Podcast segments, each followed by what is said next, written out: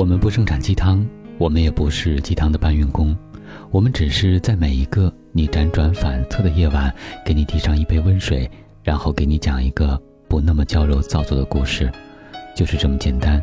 这里是听男朋友说晚安，我是你的枕边男友文超。今天的晚安故事作者方不见，微信方不见，和你讲个故事。有一次在星巴克等朋友，一边刷着手机，一边看着外面的街道人来人往。隔壁桌的一个女孩子趴在桌面，一只手捂着腹部，头发披散着摊开在桌子上，另一只手拿着手机，拇指在手机屏幕上不停地移动。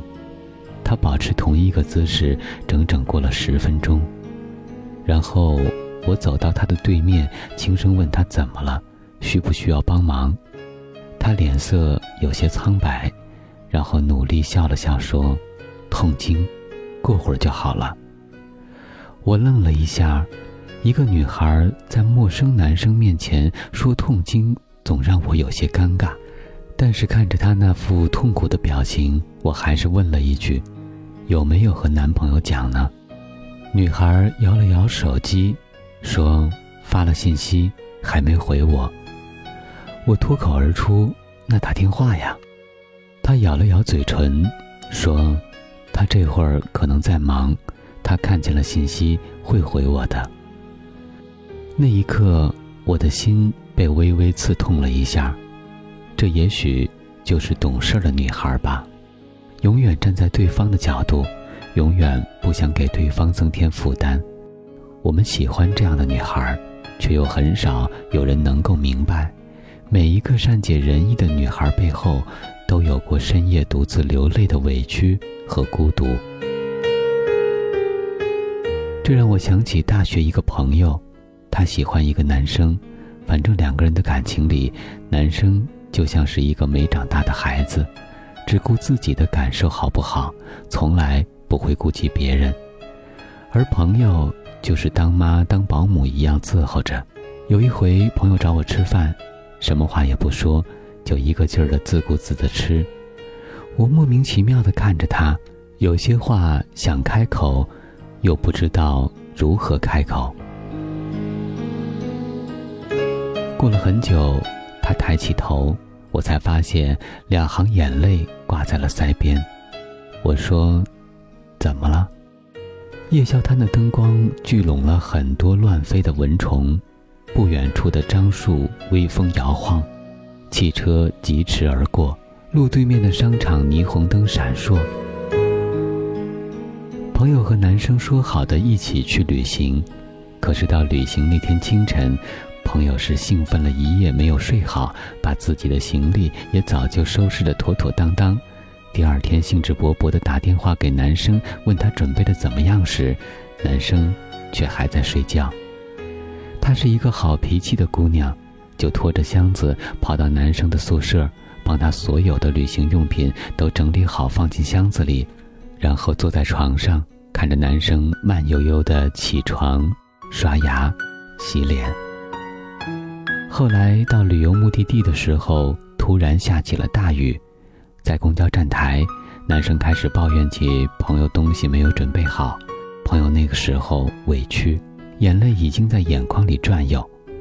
他说，一直以来都觉得自己通情达理、善解人意，他能够明白，能够珍惜。可是，在那个漏雨的公交站台，雨水打湿了我的头发，他喋喋不休的指责打湿了我的心。我遇见很多姑娘，真的很懂事儿，很多很多委屈都放在心里，在别人面前永远都是一副笑脸。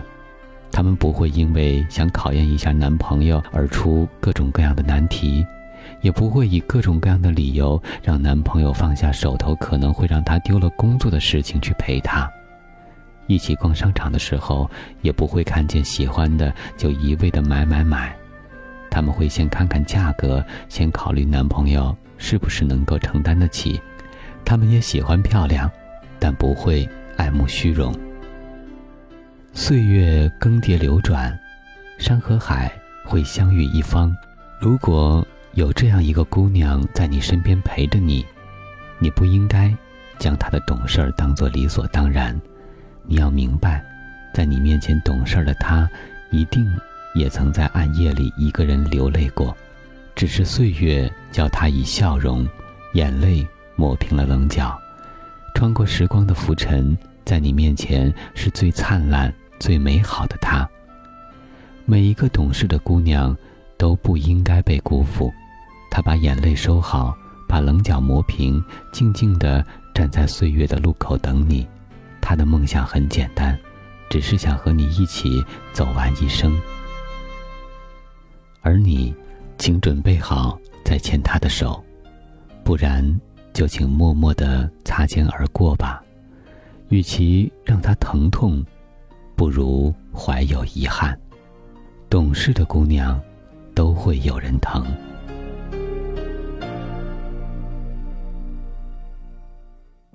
我是今晚的主播文超，想要了解更多，可以关注我们的微信公众平台“男朋友 FM”。我们在此月色浓妆伴你入眠，晚安，宝贝。